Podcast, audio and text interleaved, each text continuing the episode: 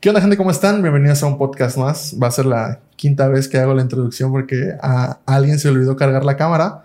Este, pero bueno, bienvenidos a este episodio. Hoy tenemos una invitada muy especial y digo muy especial porque ya tenía ganas de invitarla y le estaba cancelando como dos semanas seguidas. Pero bueno, eh, ya habrán visto en el, en el título de este, de este episodio. Y tenemos a Sara Verbonen, Sarita para los amigos. ¿Cómo estás? Muy bien, Platón. Feliz de estar aquí. ¿Nerviosa o normal? Normal. Con todos los ánimos. Con todo. Qué bueno, pues eh, como te decía, generalmente dejo que el invitado se presente porque es como un poquito más, eh, más eh, certera la información que nos puede dar. O sea, ¿qué puedo decir yo que tú puedes decir, que tú no puedes decir mejor que yo? Entonces, cuéntanos por favor un poquito de tu background si quieres académico y haz de cuenta que alguien te hace la pregunta de quién es Sara Verbonen. Entonces, ¿qué le contestarías? Ok, yo soy Sara Verbonen, tengo 25 años de edad, soy nacida en Puebla, pero he vivido toda mi vida en Cihuatanejo. Estudié en la universidad en Morelia, Michoacán, en la Universidad Michoacana de San Nicolás de Hidalgo, la licenciatura en nutrición. Actualmente soy nutrióloga, soy maestra de la licenciatura en nutrición y trabajo también en, tengo mi consultorio privado y trabajo en una clínica eh, particular con un cirujano. Oye, ¿sabes que yo no sabía que naciste en Puebla? Sí, soy poblana. No sabía, yo toda, toda mi vida creí que eras de aquí de Cihuatanejo. Pero bueno, este, cuéntanos por favor, eh, ¿tú decidiste eh, ser nutrióloga o los azares del destino te llevaron a eso? Digo, porque, por ejemplo, hay niños que sueñan ser bomberos y pues acaban siendo, este, chefs o lo que sea, ¿no? Entonces, ¿Tú tenías ya la iniciativa de estudiar nutrición o los azares del destino te llevaron hacia eso? Los azares del destino. En realidad yo nunca quise nada relacionado con el quería, área no de la trabajar, salud. ¿no? Yo no quería trabajar. No, no quería nada con el área de la salud. Siempre quise comercio internacional. Eh, todas- más de negocios. Sí, por el tema de los idiomas, porque pues desde muy pequeña siempre estudié idiomas. Sin embargo, pues la vida da vueltas, ¿no? Y en algún momento de la, de la preparatoria, el último año, que es cuando decides qué es lo que quieres estudiar, pues me enamoro. Sí, me enamoro de la biología, de la nada, y pues es que dentro de las opciones que habían, pues eh, nutrición me, me parece la más adecuada. Era eso hotelería, ¿no? Ajá. Y, y, por ejemplo, los azares del destino te llevaron a estudiar eh, nutrición. Eh, ¿Ya sabías que querías, digo, en el momento en el que entraste a estudiar nutrición, ya sabías lo que querías lograr estudiando nutrición? ¿O igual en el camino se te fue abriendo como ese entendimiento de lo que querías hacer? Digo, porque, por ejemplo, eh, cuando empecé a grabar el podcast, yo tenía muy clara la, la, la meta de que era como en mitad egoísta de querer nutrirme yo de conocimiento del invitado y la otra mitad era de que las personas pudieran eh, conocer eh, un poquito más de cómo es el camino que está llevando el invitado, no, no cómo fue su camino, porque generalmente invitamos a las personas a, o se entrevistan personas que ya llegaron al éxito, ¿sabes? O a su éxito, más bien. Entonces, sí, pues yo dije, pues quiero conocer el camino que está pasando esa persona. Entonces, te vuelvo a preguntar, ¿tú ya tenías un camino de algo que querías lograr o, o- o cómo fue? No, no, desde que empecé eh, nunca supe lo, lo que quería dentro de la carrera porque es una, una carrera muy amplia, como todas, pero conforme iba avanzando iba eligiendo, ¿no? Quiero esto. Y avanzaba más y no, ahora quiero esto. Y ahora quiero esta área y al final resultó que en la que yo pensé que me iba a desarrollar no terminé desarrollándome, ¿no? Entonces la vida, la vida te, te sitúa en las... ¿Y qué- crees que tenemos que, digo, siempre se dice que tienes que tomar las oportunidades que te da la vida, sean buenas o sean malas? Digo, eso es como un, una mala, este, un mal consejo, ¿no? ¿Tú qué opinas? Si cre- crees que tenemos que tomar las oportunidades que nos da la vida de que si te caen limones, haz limonada aunque no quieras hacer limonada? No, no realmente. Debes realmente desear la, o sea, la, opor- la oportunidad te tiene que gustar para poder tomarla. Y que te guste eh, implica que, que, bueno, que sea buena, ¿no? Al menos para ti. Entonces, no, considero que... O sea, bueno, pienso que con lo que tienes puedes hacer, o sea, con la oportunidad puedes hacer muchas cosas y adaptarte a eso, Claro. pero no, o sea, no precisamente tienes que tomarla si es una mala oportunidad. Sí, claro, definitivamente, porque pues, y además hay varios factores, ¿no? Que te definen las oportunidades. Digo, por ejemplo, hay veces que te llegan oportunidades y que desgraciadamente no puedes tomar, como pues, moverte de ciudad, etcétera, etcétera. Pero bueno, ya entrando más en materia eh, nutricional, eh, ¿cómo fue tu, tu primer paciente? La primera vez que o sea, ya tuviste, ya, eh, tuviste tu consultorio, hiciste todo tu proceso titular, titular, titular, ¿aún te acuerdas cómo fue tu primer paciente? Sí, me acuerdo y me da... me da pena. ¿Por qué? Si quieres, lo puedes contar bien. Sí, sí, sin problema. De hecho, apenas volví a ver a, mi primer paciente después de un año y medio de que ya estoy dando consulta. Y le pregunté, ¿recuerdas la primera vez que te di consulta? Y te juro que quería llorar de la emoción. Fueron muchos sentimientos encontrados porque en ese momento pude ver cuánto había crecido desde la primera vez que lo consulté. ¿Tú, tú o la que lo consultaba? Yo, ah. yo. no, también. Ah. Entonces, eh, pues sí, sí fue un proceso eh, de la primera consulta interesante porque estuve muy nerviosa, me sentía incapaz hasta cierto punto, dudaba, tenía miedo. Y a pesar de que la persona, el paciente califica que fue de las mejores consultas que él había tenido, yo seguía insegura de lo que estaba haciendo, ¿no? Porque no tenía la experiencia, nada más. Claro, sí. No, nada de lo que hagas por primera vez va a ser bueno. Digo, generalmente, a menos que seas, este, no sé, algo técnico que es paso, paso a paso y te va a salir bien, pero o sea, si eres chef, tu primer eh, guisado no te va a salir bien, tu primer consultante va a salir bien. Pero ¿cómo fue? Cuéntanos. Bueno, pues fue un familiar un familiar que depositó como toda su confianza, iba súper emocionadísimo, es un tío que de por sí es muy intenso con las emociones.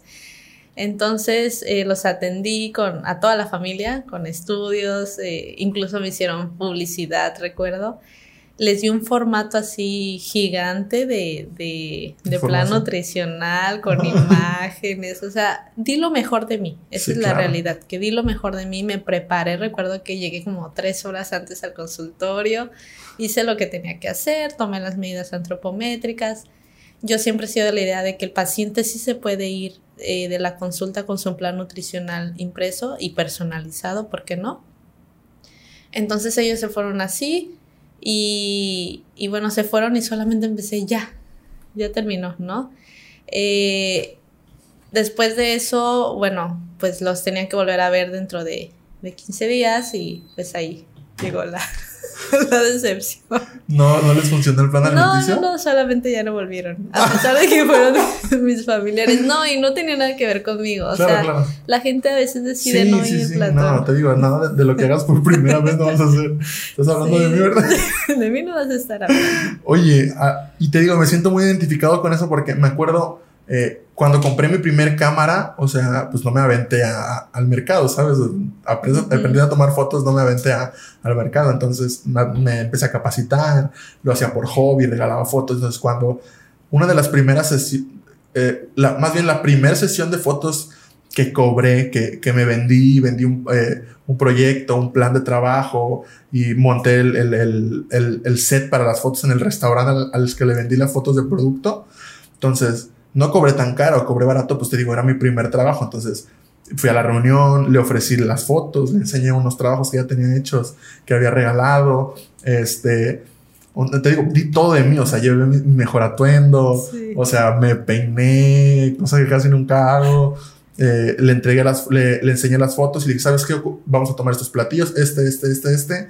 La sesión duró como seis horas, Entonces, seis horas tomando fotos a platillos, degustándolos, cambiando de platillos.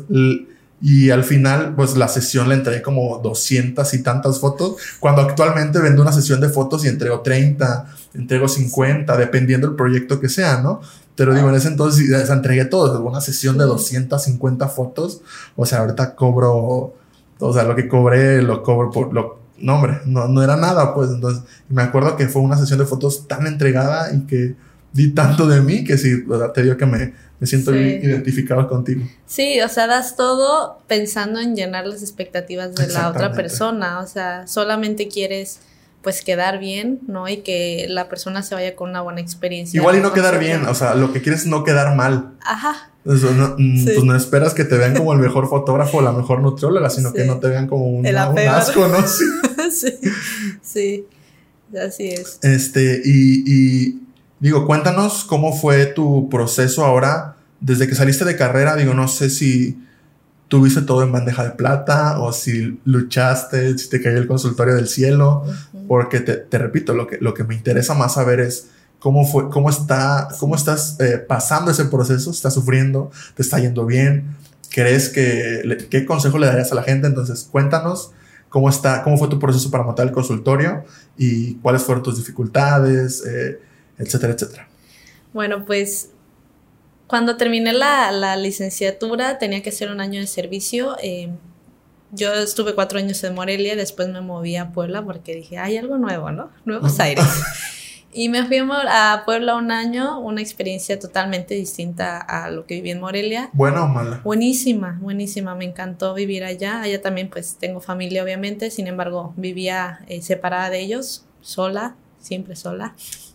Y Después del hospital, bueno, mis intereses empezaron a cambiar, me empecé a dirigir un área eh, en específico y antes de terminar el servicio yo obviamente pues me comunicaba con mi familia por acá y qué onda, cómo ven allá la, la onda de la nutrición y eh, la verdad es que sí me pasó por la mente tomarme el famoso año sabático, pero al mismo tiempo no quería perder mi tiempo de esa manera, o sea, porque el tiempo es súper valioso, Platón, para mí. Entonces, antes todavía no me iba de Puebla, me faltaba un mes de servicio y yo ya estaba viendo acá lo de un local para poder eh, poner un consultorio. La verdad es que tuve muchas facilidades en el, en el local porque pues era de una persona muy cercana a la familia. Me dio un costo muy bajo para la zona en la, que yo me, me puse y pues inmediatamente cuando terminé en Puebla, me vine a Cihuatanejo. Ya tenía como, ya había encargado muebles en línea y todo. Claro que me súper endeudé con el banco. No quería como pedirle nada a, a mis papás, ¿no? Por, por el tema de que ya ellos habían hecho su parte en la universidad pagándome. Pero siempre tuve su apoyo, el apoyo moral que es sumamente importante. Claro. Yo creo que el más valioso porque siempre estuvieron ahí, si puedes, si puedes, eh, dinero siempre hay, ¿no? Ya sabes, porque ese, es el, el, tema económico siempre es el miedo de emprender, ¿no? O de abrir un, eh, negocio. Más que el miedo, es, es el, el, único factor que te garantiza si, si tienes más chances de lograrlo o no lograrlo. Sí, sí, sí. Entonces eh, llegué acá y sí, obviamente lo que escuchaba por acá era ahí hay un escritorio, ahí hay una silla, hombre, ármalo así. Decía yo, no, o sea, quiero que mi, consultorio esté bonito, quiero que la gente que vaya se sienta cómoda. Hay sillas de coca. Sí, sí. Y lo monté, o sea, en contra de mis posibilidades económicas. Mm, fue por eso que me endeudé y monté lo que quise montar, o sea, una, un escritorio bonito, una impresora, porque la quería blanca, porque el, el consultorio era blanco, ¿no? Las sillas blancas y bueno, traía yo ahí mi, onda de diseño. Y bueno, pues obviamente viene la parte, la realidad, la dura realidad, donde pues los pacientes no llegan así de la nada, ¿no? Pues mi familia, sí, hombre, somos súper conocidos, te vamos a recomendar. Sí, es lo que, creen, lo que creen todos. No, llego y claro que no. Un paciente, o sea, mi familia, que ya lo volvió. Eh, luego más llega una persona, no vuelve la siguiente consulta y en el transcurso de que empiezan a, llegar más pacientes, pues yo empiezo a cambiar mis técnicas, obviamente, de la consulta y también muchas decepciones, Platón, porque yo, yo lloraba de que mis pacientes no me cancelaban y yo dos, tres horas antes sentada ya moviendo cada detalle y el paciente no llegaba, no me avisaba o me cancelaba o... Entonces yo creo que a los dos meses de que puse mi consultorio, me dio un, bajón tremendo, tremendo, donde yo dije, ya no, no quiero. O sea, no quiero seguir. Voy a vender mis muebles para pagarle al banco. Y me sentí muy triste. Yo creo, no me atrevo a decir que tuve eh, una condición psicológica fatal, ¿no? Como un diagnóstico. Pero me sentía muy triste, al grado de que no me quería levantar de la cama. Y recuerdo perfectamente los días, un viernes, así, mis últimos días de tristeza, viernes, sábado, domingo y el lunes en la mañana me desperté y dije, bueno, no vas a tener pacientes estando acostada, la verdad. Definitivamente. Me levanté, me acuerdo, me bañé, el baño se cuenta que hizo magia, me activé. Pues es que sí, me fui al consultorio y ahí me quedé. Todo el día empecé a abrir mi página, hacer contenido y las cosas se fueron dando. Pero sí me siento privilegiada porque tuve apoyo de mis papás, Claro.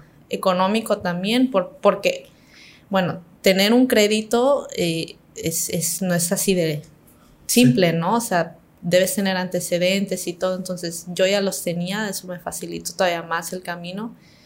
Y bueno, pues echarle muchas ganas, siempre dar lo mejor, yo creo que fue lo que hizo que las cosas salieran a flote, pero sí la pasé mal.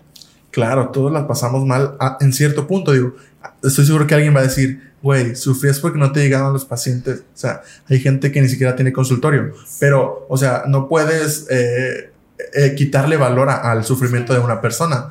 Entonces, te comprendo 100% porque igual cuando abrí la agencia fue de, todos conocen a Platón.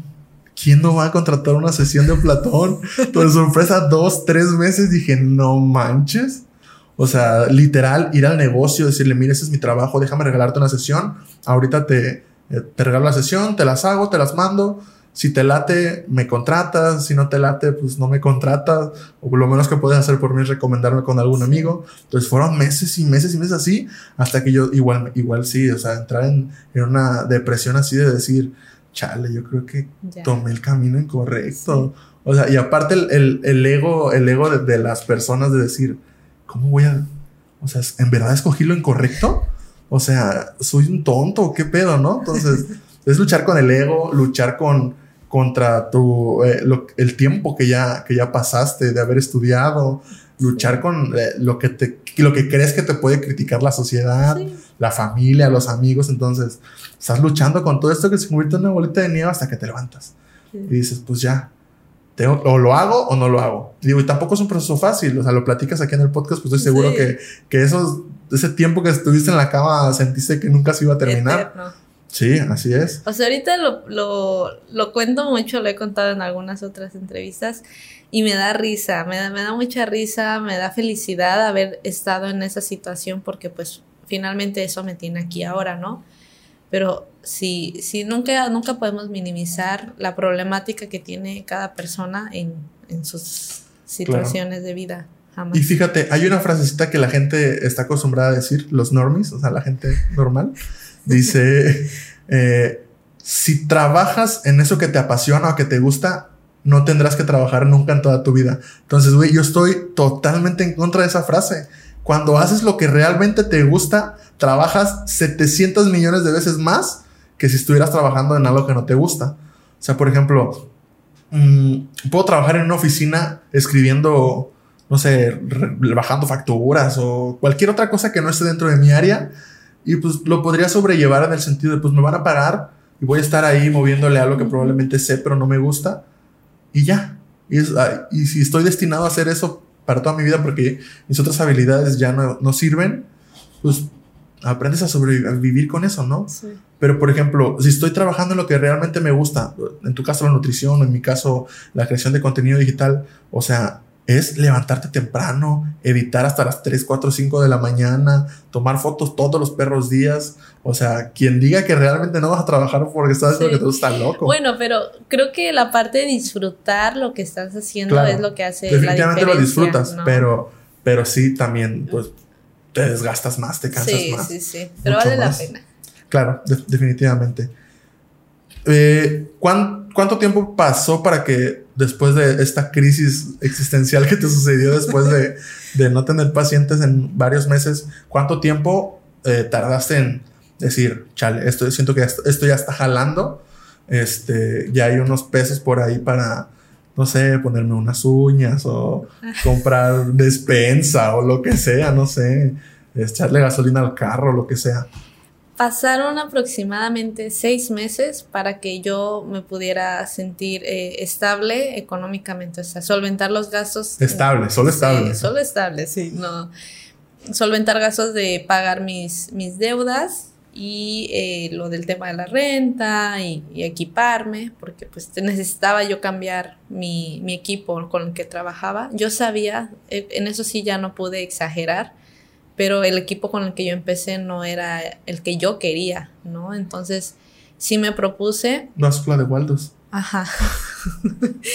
no, ah, tuve que cambiar mi... La cinta era una agujeta, la báscula de Waldos. Y pasaron seis meses, incluso, o sea, fue tan bueno que me cambié de consultorio.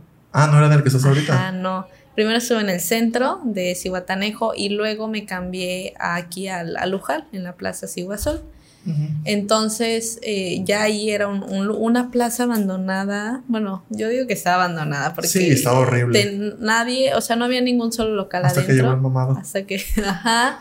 Y luego había locales afuera pero adentro estaba solo. Entonces yo puse ahí mi consultorio y dije, bueno, pues. como de película, ¿no? Todo feo y todo así nada más con una luz sí, no. Y la verdad es que el consultorio está bonito. A mí me encanta mi consultorio y así todo morado, las sillas. Y de pronto se empezó, o sea, la gente empezó a ver movimiento en la plaza y se empezó a poblar. Empezaron a rentar. El movimiento, bueno, viene la, el tema de la pandemia y todo se viene de nuevo para abajo. Y yo, no puede ser. O sea, iba también, pero en realidad, Platón, para mí el trabajo nunca se detuvo. Porque mi, mi, profesión es algo donde tú tienes que estar constantemente evolucionando, porque la nutrición es una ciencia que está en constante evolución. Entonces, yo me la viví toda en mi consultorio. Era como mi segunda casa. Entonces, seis meses me costó y, y pues ya para que estuviera mejor mejor, no muy bien. Ajá, sí. Solamente mejor. Estable. Ajá.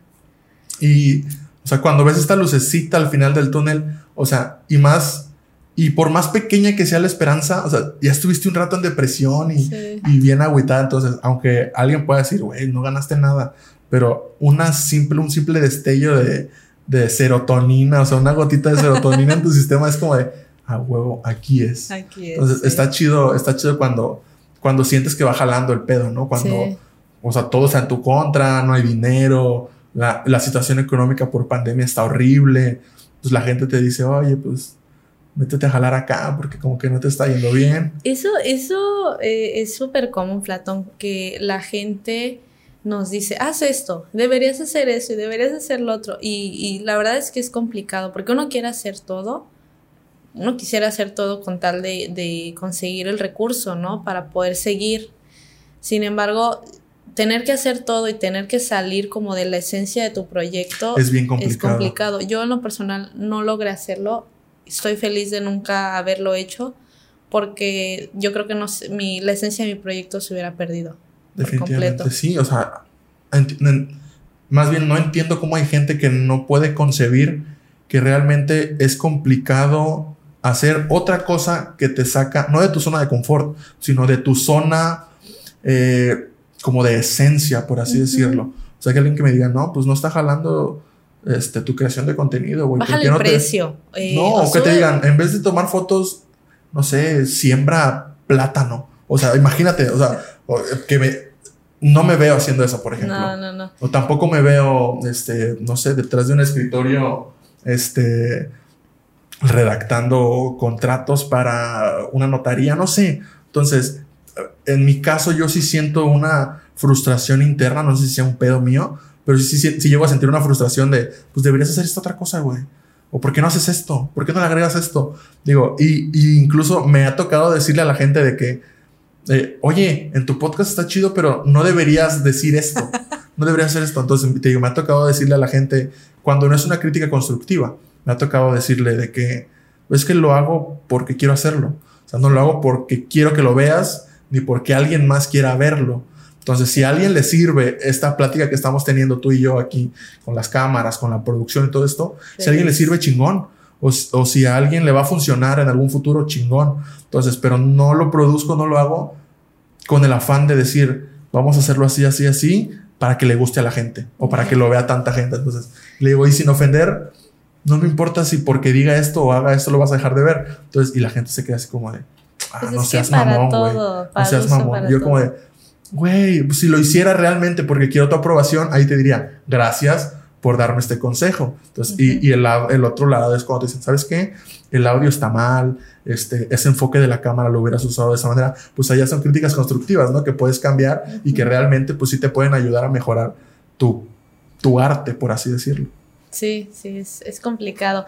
Yo he aprendido a escuchar, a escuchar solamente y pues nada, siempre hay algo que puede sumarte, eso es, no, no tengo duda de eso, pero, pero sí es, es muy común. A mí me llegaron a, dar muchos consejos como baja el precio, eh, sube fotos así, sube fotos de, de comida o, o, haciendo recetas o simplemente eran cosas que yo no, no, no, quería hacer y no tengo nada en contra de, de que se hagan, solamente no iban con mi proyecto, entonces eh, fue, me encanta ahorita ver que todo eso que me proponía o se proponía hacer, nunca lo hice con tal de, de, ganar más. No, de ganar más, ah, porque el fin siempre es atraer, bueno, al menos en mi creo que en, la mayoría es atraer a, más clientes, pues para finalmente tener recursos. Que se haga redituable, sí, y seguirlo haciendo. Pero no, yo pensaba como, bueno, van a llegar aquí quienes estén interesados en, la modalidad que yo estoy utilizando y así fue como que conservé mi, mi, esencia y estoy muy feliz de, de, seguir siendo lo mismo, la misma idea desde el inicio. Está bien, digo, la idea era lo que, lo que te ibas a preguntar a continuación, ¿cómo conectas? Digo, o sea, sí está bien lo de el, recap del cliente, o sea, que, que vea tu, tu este, por la, manera en la que sea que llegue a tu, a tu consultorio, entonces, ¿cómo haces esa conexión? Digo, porque yo lo siento eh, contigo, con algunos otros doctores, eh, o en el área de la salud, o en cualquier negocio en el que te conviertas tú en el cliente, ¿no?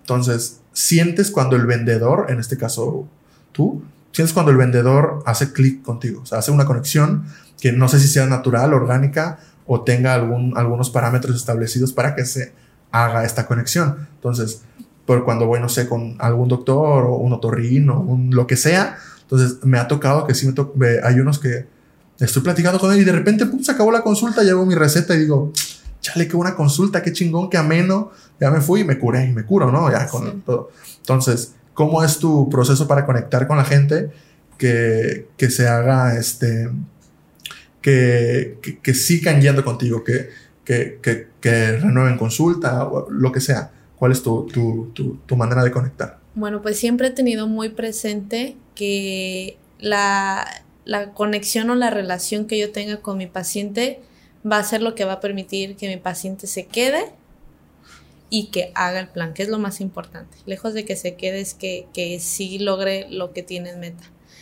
Em, a mí la, la verdad, Platón, me encanta hablar, me encanta, me encanta hablar con la gente, entonces no se me dificulta nada que el paciente entre y yo lo, ¿cómo estás? Pásale, toma asiento, ponte cómoda.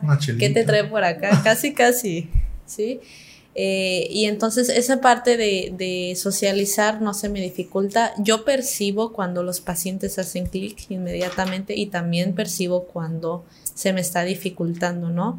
Eh, es, em, en la carrera nosotros nos enseñan mucho sobre, en el área de la salud nos enseñan mucho la parte de no sobrepasar los límites, ¿no? De cómo dirigirnos al paciente, no hacer gestos, no enjuiciar con, con ademanes, eh, palabras o lo que sea, porque el paciente viene y te está dando su confianza, su información y, y, se está poniendo vulnerable en realidad ante, ante ti, ¿no? Y aparte pueden haber resistencias, ¿no? Por ejemplo, se dice en psicología, en terapia psicológica, que tienes que estar muy firme ante tu paciente porque imagínate que nos estás contando que no sé, te golpea a tu esposo, yo qué sé, y como, como, eh, como psicólogo le hago... Imagínate que vea eso. bueno, te voy a dar un ejemplo en, el contexto de nutrición que a veces pregunto, ¿cuántas tortillas te comes? Y yo sé que eso es una pregunta difícil para algunas personas, aunque suena muy sencilla, y me dicen, ay, le digo, no pasa nada, o sea, es importante que me digas cuántas. La tortilla es muy rica, a mí me encanta la tortilla, y a veces como que esa parte de, de incitarlos a, a, dar una respuesta creo que tú me dijiste, ¿cuántas tortillas te comes? Yo me como seis o algo. No, una cosa me dijiste. Sí, yo, yo, me como seis, ¿no? Por ejemplo. Ay, la verdad yo me como diez. Está bien. Pero no le digo diez tortillas. no. jamás. Sí, no, pobre cliente, ¿no? Si el chiste es que se sienta a gusto. O por ejemplo, o sea, de verdad en, nutrición hacemos muchísimas preguntas, Platón. Eh, yo, a, mí, yo pienso que el paciente debe pensar en, ay, ¿por qué me pregunta esto? O sea, ¿eso qué tiene que ver con la nutrición? No, como, ¿estás casado? Eh, ¿Eres soltero? ¿A qué te dedicas? ¿Cómo son tus heces? bueno, esa, que es la pregunta que todo el mundo se pone así cuando la hago en, la consulta, sí. Eh, pero es toda esa información, absolutamente toda me sirve, ¿no? Entonces sí, esa parte de respetar mucho la respuesta del paciente, no hacer gestos, no gesticular, no, no, nada, es muy importante, ¿sí? Sobre la marcha, la verdad es que va habiendo confianza y entonces sí se presta la situación como para que la, consulta o la relación con el paciente sea más llevadera. Claro. Pero al principio no, debemos ser muy cuidadosos y buscar que haya una buena relación, sobre todo un buen rapport entre el, entre el nutriólogo y el Sí, porque todo funciona, ¿no? Todo sirve a la hora de, de este, de poder hacer tu, tu, todo el análisis del paciente, ¿no?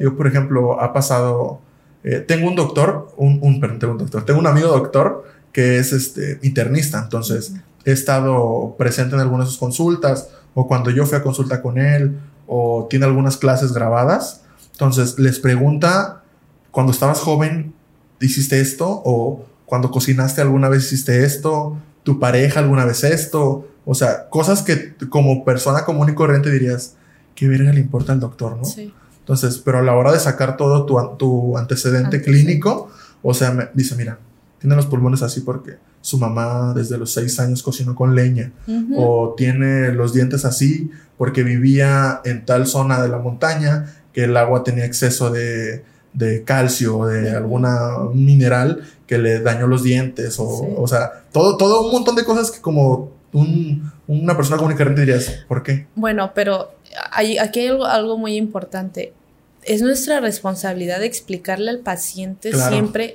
por qué estamos buscando esa información. Yo, yo les digo, mira, te voy a hacer unas preguntas que me van a ayudar a mí a tener un panorama más amplio sobre tu abordaje. O sea, necesito conocerte bien porque hay cositas que parece que para ti no son importantes, pero que sí nos sirven para el diagnóstico. Claro. Ah, ok.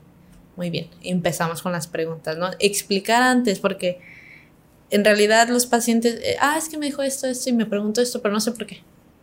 Y no pues está padre que, se vayan Tiene que irse sabiendo por qué lo hizo el paciente. Exactamente.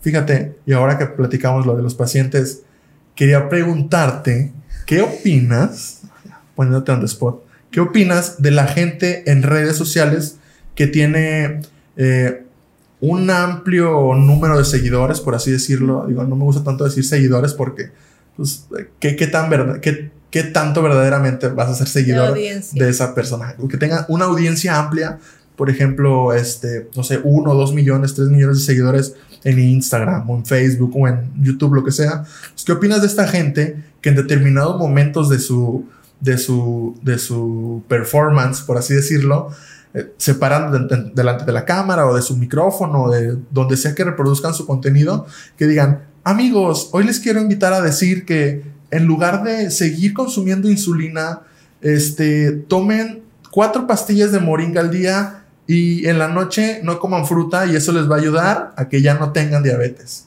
Entonces, no sé qué te, qué te merezca este, este, este argumento que te digo. Bueno, pues eh, indudablemente hoy en día hay muchas personas, son conocidas como influencers, ¿no? Para, para que...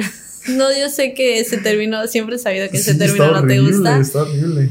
Pero bueno, la palabra es, son personas que van a influenciar en todas las, eh, todos los seguidores o personas que los están viendo. Claro. La, la, la problemática de todas estas personas es que la línea es bien delgadita entre la responsabilidad que ellos deben tener y lo que ellos buscan solamente para generar contenido, para ganar dinero, ¿sí? Entonces, divulgar información que no tenga evidencia científica y que pueda generar un daño a la salud, para mi gusto es fatal. Fatal, sobre todo si tienes un impacto en una cantidad tan grande de personas. Yo estoy súper en contra. Actualmente hay muchísimas personas que hacen este tipo de recomendaciones. Nos basta Platón con las vecinas, las... Tías chismosas. Sí, o sea, es, es la verdad. Yo tengo una tía muy chismosa. en serio, que le gusta dar consejos. Y después me conocía como la tía de los consejos, pero bueno. Ajá. Solamente hay demasiada gente desinformada y a eso le vamos a sumar que hay más gente con mucho impacto social que desinforma más, pues está muy, muy Claro. cañón. Fíjate, por ejemplo, yo ya lo había mencionado en algunas, en algunas ocasiones que yo creo que sí deberían legislar este tipo de problemas. Si tú como nutrióloga le recomiendas a un paciente que se tome un vaso de cloro y se muere, te van a meter a la cárcel Obvio. por tu responsabilidad este, civil, social. Entonces, si un doctor le recomienda a, un, a una paciente que se inyecte cloroformo para la ansiedad y se muere, van a meter al doctor a la cárcel. Si le corta un pie a alguien que no debía amputar, lo van a meter a la cárcel. Entonces, si una persona como esta de Regil eh, dice que dejen las medicinas y que una oración los va a salvar, debería estar en la cárcel.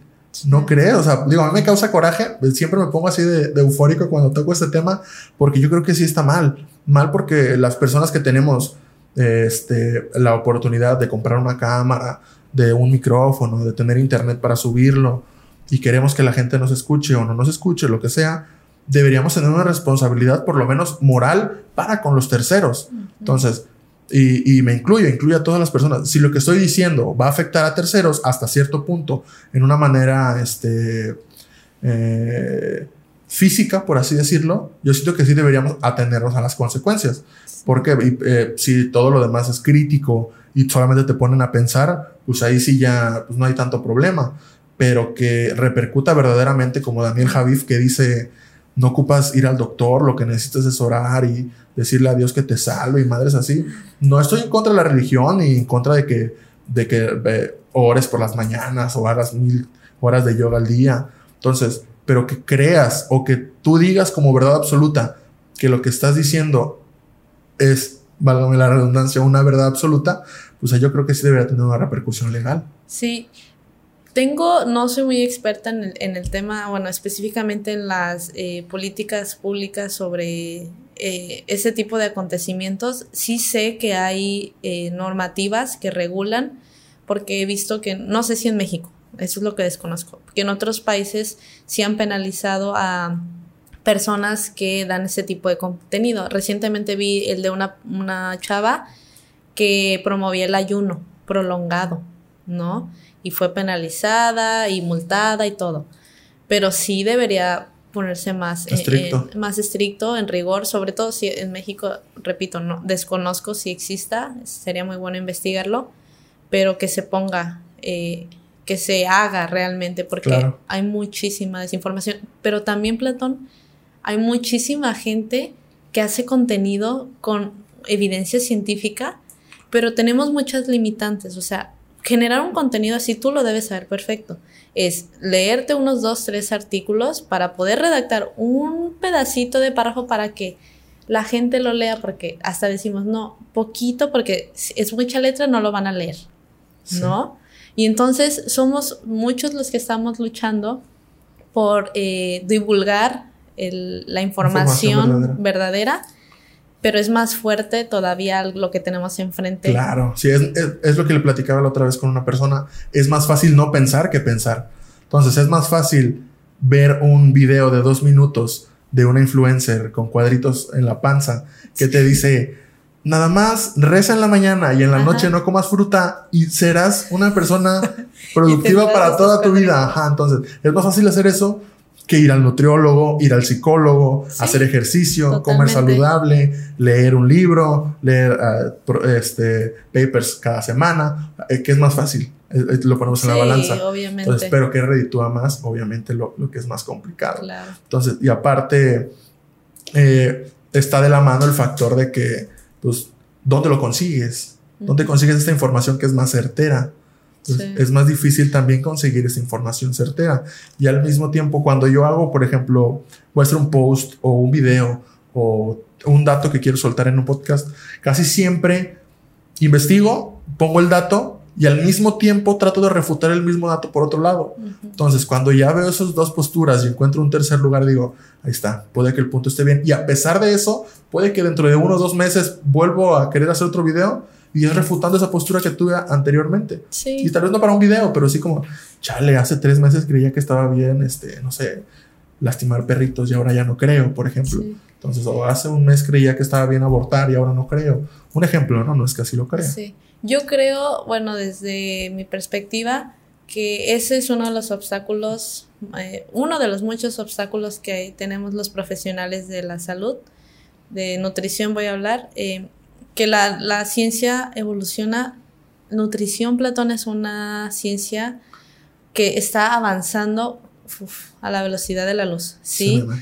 Entonces, y es, y es reciente, o sea, estoy hablando de que recientemente se, se empieza a estudiar y, y es tan acelerada la, el cambio que lo que hoy era, mañana, o sea, no te digo que en un mes, mañana puede, puede que ya no sea así, Claro. ¿no? Entonces, ese estar en... Fíjate, yo digo, yo doy una postura sobre una vitamina o algo y en dos semanas sale un paper donde resulta que esa vitamina no y yo quedo como la peor nutrióloga, ¿no? Entonces, esa parte eh, la, desconoce, la desconoce la gente, ¿no? Eh, no solamente pasa en nutrición, en todas las, las áreas, pero sí eh, investigar, recabar la información es un proceso grande, conlleva mucho tiempo y pues yo, por ejemplo, tengo una red de personas pequeña y siempre pensé en, ¿qué quieres lograr con tu, con tu Instagram y con tu Facebook? Fue muy claro desde el inicio. Yo quiero que la gente que entre se quede con Informe. algo, que se informe, con lo que sea que se encuentre ahí en mí, aunque sea poquito, que se lleve algo, ¿sí? Sobre una vitamina, una enfermedad, una condición, lo que sea. Pero no estoy pensando en tener miles de seguidores y, y hacer miles de dinámicas para ganar más seguidores, porque entonces me estoy saliendo de lo que estoy buscando. O sea, Claro. solamente tengo un objetivo, es informar y desinformar a la población. Nada más. Y, y aparte, eh, estás dentro del, del ámbito de la salud, el ámbito científico, y siento que tienen ustedes eh, como este, esta, ¿cómo lo podría decir?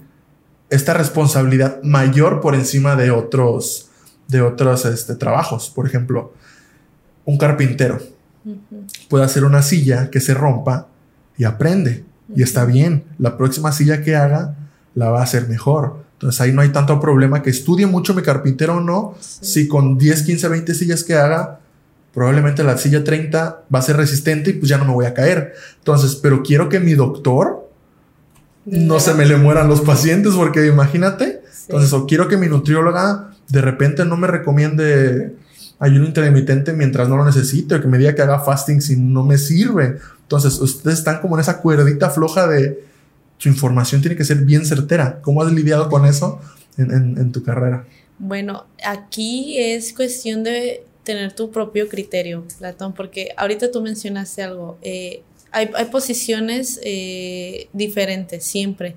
En nutrición también demasiadas. O sea, vamos, hay que solamente hablar de las dietas, todas las, todos los tipos de dietas que existen y cuántas contradicciones existen de ellas. Tú formas tu criterio y entonces das tus recomendaciones. Sí, eh, es complicado porque te, te enfrentas con que otros nutriólogos tienen un criterio diferente al tuyo. No es que sean malos, Claro. no es que sean mejores, solamente son diferentes criterios. Si yo pienso que tú, por la condición que tienes, necesitas 1.2 gramos de kilogramo de proteína al día y otro nutriólogo piensa que necesitas 0.8 gramos por kilogramo al día, eso no hace a ninguno mejor. Solamente Claro, tenemos Diferente. Diferente información, diferente evidencia y criterios distintos. Entonces, yo entiendo eso. Por eso, y eso me ha permitido a mí respetar a mis colegas siempre, porque nunca vamos a dar un abordaje eh, eh, igual, ¿no? Entonces, mm, no se me ha hecho complicado. mm, solamente considero que eso es muy importante tomarlo en cuenta. Y pues ya, no sé si respondí a tu pregunta. Este, no sé, pero está bien, no te preocupes. No importa. Lo bonito del podcast es que pues no importa realmente nada. Sí, Y aparte digo que es para que lo vea quien, quien re- quiera. quien realmente le sirva. Entonces, mm, había una pregunta también que te quería hacer. Esta ya no es tanto del ámbito este, nutricional, pero es, eh, ¿cómo le haces, Arita, para que, para que no se rinda, ¿sabes? O sea, hay gente que cree en, en, Dios, hay gente que hace yoga todos los días, hay gente que no cree en nada y esa es su fe, hay gente que, no sé, corre maratones para decir que si el, día que deje de servir es cuando ya no los pueda correr, que si no puede ya componer una canción dejó de funcionar, ¿qué hace que Sarita no se rinda? ¿Crees en algo? Este, ¿Te basas en algo? ¿Hay algo que te sostiene? Eh, no soy muy creyente de la ¿Religión? o sea, respeto mucho y no puedo, tengo fe, eso sí, mucha fe siempre. ¿Qué hace que no me rinda mis ganas de tener algo mío? ¿Sí? Eh, ¿Material? No, mío, o sea, que me llene a mí, que llene mi, corazoncito, que me tenga feliz. Hedonista. Ajá. ¿Cómo? Hedonista. Ah, no. Eh, eh, haz de cuenta que en filosofía, en filosofía hay una escuela que se llama Escuela Hedonista, de, escuela de pensamiento que se llama Hedonista, que se preocupaban por maximizar el placer y minimizar el sufrimiento, por así decirlo. Okay. Entonces, y de llenar estos, no vacíos, sino llenar esto que les eh, satisface, satisface, que la satisface, preocuparse por llenarlo, y aquello que les causa daño, preocuparse por no buscarlo. Ok. Tiene mucho que ver con lo material. Obviamente, eh, ¿no? tanto, el, hedonismo no tiene que ver tanto con lo material, pero pues obviamente es una escuela de pensamiento súper amplia, pero de, manera pop, de manera pop podemos decir somos hedonistas. se dice que somos hedonistas cuando cuando nos preocupamos por, no sé, yo llegar primero a la meta que tú haciendo trampa o algo así, ah, o me quiero ver más guapo que tú en la cámara. yo soy hedonista, por ejemplo. no, bueno, no lo siento así, solo eh, recién yo tengo una compañerita de vida eh, que, con la que comparto mucho esos temas, que es mi hermana, y nos cuestionamos mucho de qué es lo que nos hace seguir, ¿no? ¿Qué es lo que nos motiva a lograr nuestros sueños, nuestras metas eh, y todo lo que queremos. Y, solamente es eso, o sea, pensar en nosotros, en, en, ser feliz, en tener paz, ¿no? Y, lograr algo, pero para nosotros, ¿ok? Algo que siempre va a permanecer.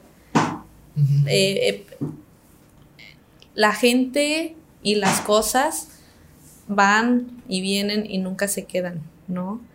Pero lo que tú construyes para ti, contigo, siempre permanece. Entonces, eso es lo que a mí me, motiva a hacer más.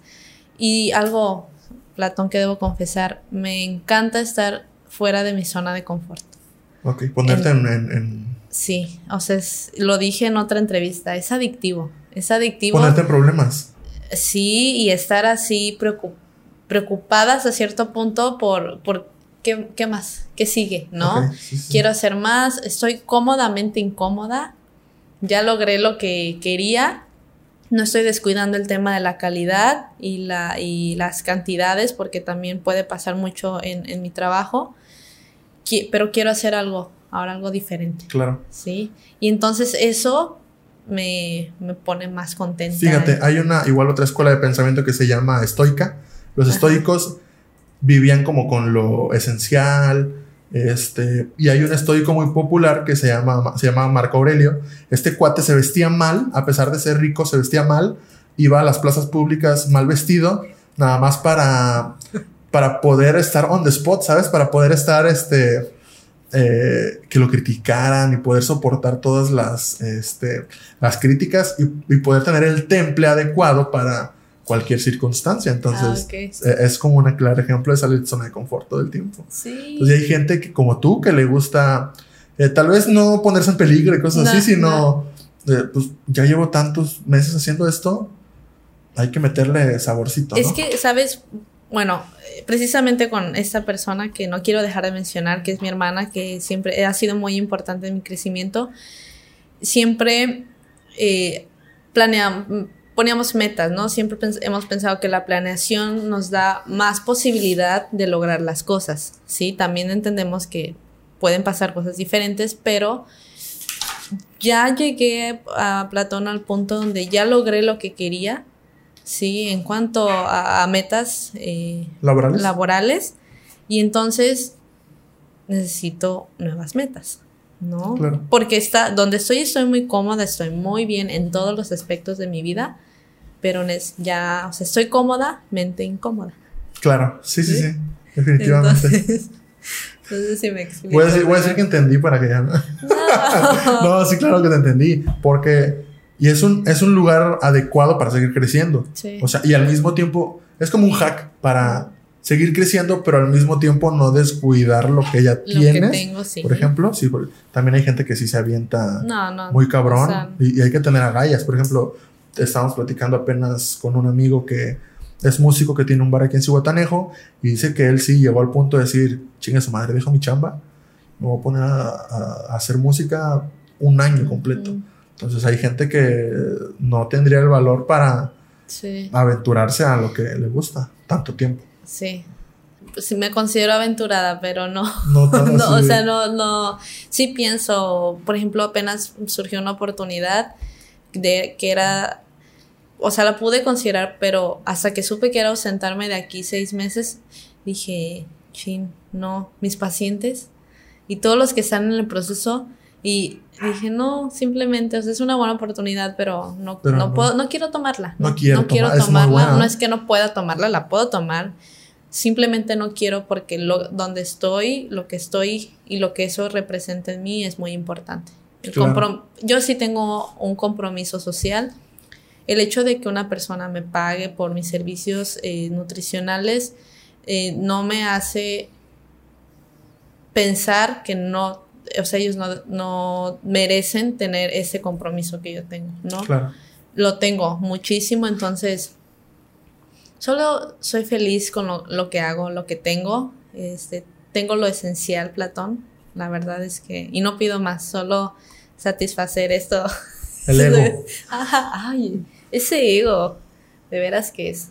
Puede ser nuestro mejor aliado y nuestro peor enemigo. Definitivamente. Sirve y hace daño. Pero ahora, ya casi en la recta final, ¿qué sigue para Sarita? O sea, ¿qué sigue en, en la cuestión laboral? Y aparte, ¿qué quisieras tú o qué te imaginas que estaría chido hacer, pero que no has hecho? Ok. ¿Qué sigue? Tengo un proyecto en puerta importante em, de Maquila. Está en puerta todavía, lo ¿No puedes estoy analizando. Sí, solamente que todavía no tengo muy bien establecido qué es lo que, cómo, cómo se va a dar. Sí, apenas estoy empezando.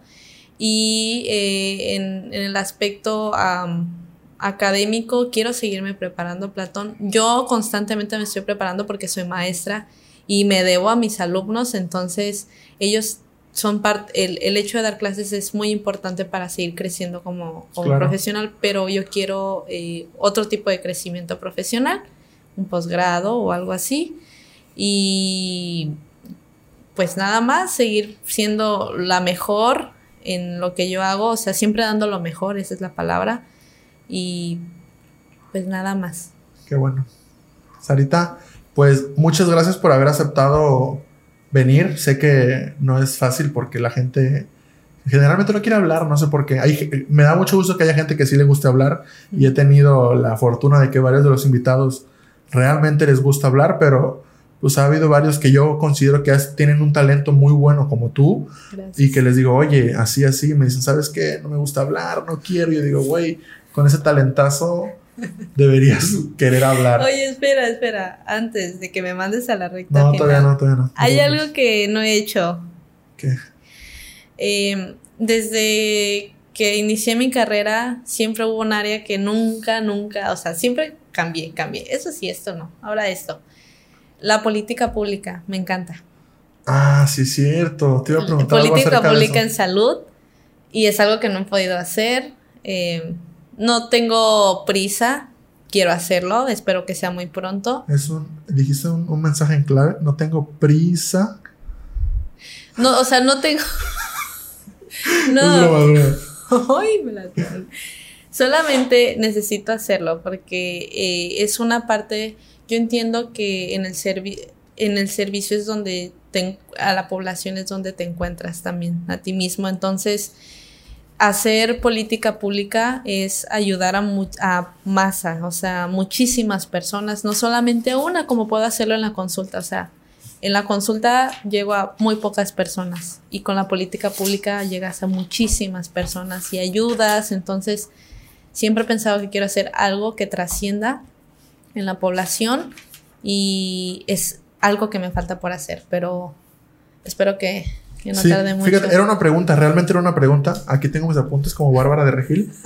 este, ¿Cómo crecerías eh, en tu área laboral, pero crecerlo de la mano con lo social? O sea, ¿qué harías? ¿Te acuerdas? Yo me acuerdo tú y yo tuvimos un proyecto que no me acuerdo cómo se nos ocurrió o dónde se nos ocurrió, este, que estábamos platicando de que había en cierto lugar de cierta colonia de Cihuatanejo, había cierto número de niños que tenían rasgos de desnutrición. Y tú me dijiste el nombre técnico de la desnutrición específica que tenían. Y dijimos, imagínate que hablemos con este con cierto grupo de empresarios locales que tengan lana, que quieran eh, aportar algo a la sociedad, aunque sea de manera este, hipócrita, conseguir, conseguir su dinero para darles una beca alimenticia a estos, estos niños con desnutrición y sacarlos adelante. Me acuerdo que se nos ocurrió eso en algún momento de la vida. O sea, en algún momento de nuestra vida. Sí, de nuestra existencia. Sí. Pero, ¿cómo crecería Sarita de manera social? Es eso. Y responsable. Es, eso. Sin embargo, Platón, yo creo que en, en mis últimos meses de experiencia de mi corta vida, he aprendido que no todo tiene que ir de la mano con la política. ¿No? O sea, ahorita dije política pública en salud porque es, es un medio sencillo, sin embargo hay muchas em, limitantes, corrupción. Es horrible, está eh, podrida la política. Sí, entonces he entendido que hay más medios para, para tener un impacto social. Em, por ejemplo, por lo pronto estoy trabajando, eso quiero contártelo y compartírtelo, en, un banco virtual de donadores de sangre en Cihuatanejo. Chale, no lo conocía. Sí, estamos en, estoy en planeación con algunos amigos, entonces es... O sea, apenas se va a echar a andar. Ajá. Ok. Ajá, estamos, ya nos hemos reunido con, doctores, con personas eh, que son muy conocedoras del tema, con químicos, eh, doctores que están en el área del banco de sangre para nutrir al proyecto, obviamente, ver qué áreas de oportunidad hay, qué fortalezas tenemos, debilidades en, el tema de la donación. Y es sin fines de lucro y no tiene absolutamente nada que ver con la política, ¿sabes? Entonces, estoy contenta de que aunque no es política pública, estoy logrando o, vamos a lograr un impacto social y esa es mi manera de conjugar, aunque no sea específicamente nutrición, es del área de la salud, que es finalmente lo que nos une, ¿no? A todos los del equipo multidisciplinario. Y pues es eso, esa es mi, manera de, conjugarlo. Em, finalmente, todas las carreras del área de la salud son carreras eh, altruistas, ¿no? Y el, no te preocupes. Y el fin es ayudar, ayudar a la población. Pero ayudar para ayudar, que sea el fin en sí mismo, ¿no? Sí, exactamente. pues Entonces es eso. Gracias por tu aportación, por todo este tiempo. Si llegaron hasta este punto de la conversación, acuérdense de dejarnos un comentario, pedirme el número de Sara si lo quieren, este, para una consulta. Este, claro. ¿O eres, eres soltera? ¿O estás casada? Soy soltera. ¿Tienes hijos? No. Ok, solo quería hacer como una pregunta. como dice, nada personal, ajá, sí. Este, pues bueno, gracias por llegar hasta este punto. Eh, si tienen alguna duda acerca de lo que hace Sarita eh, profesionalmente, igual un mensaje. Voy a dejar tu Instagram y tu. ¿Tienes página de Facebook? Página de Facebook. Página de Facebook, tu Instagram y tu. Mi número de teléfono. Tu número de teléfono por si tienen alguna duda acerca de, del área laboral.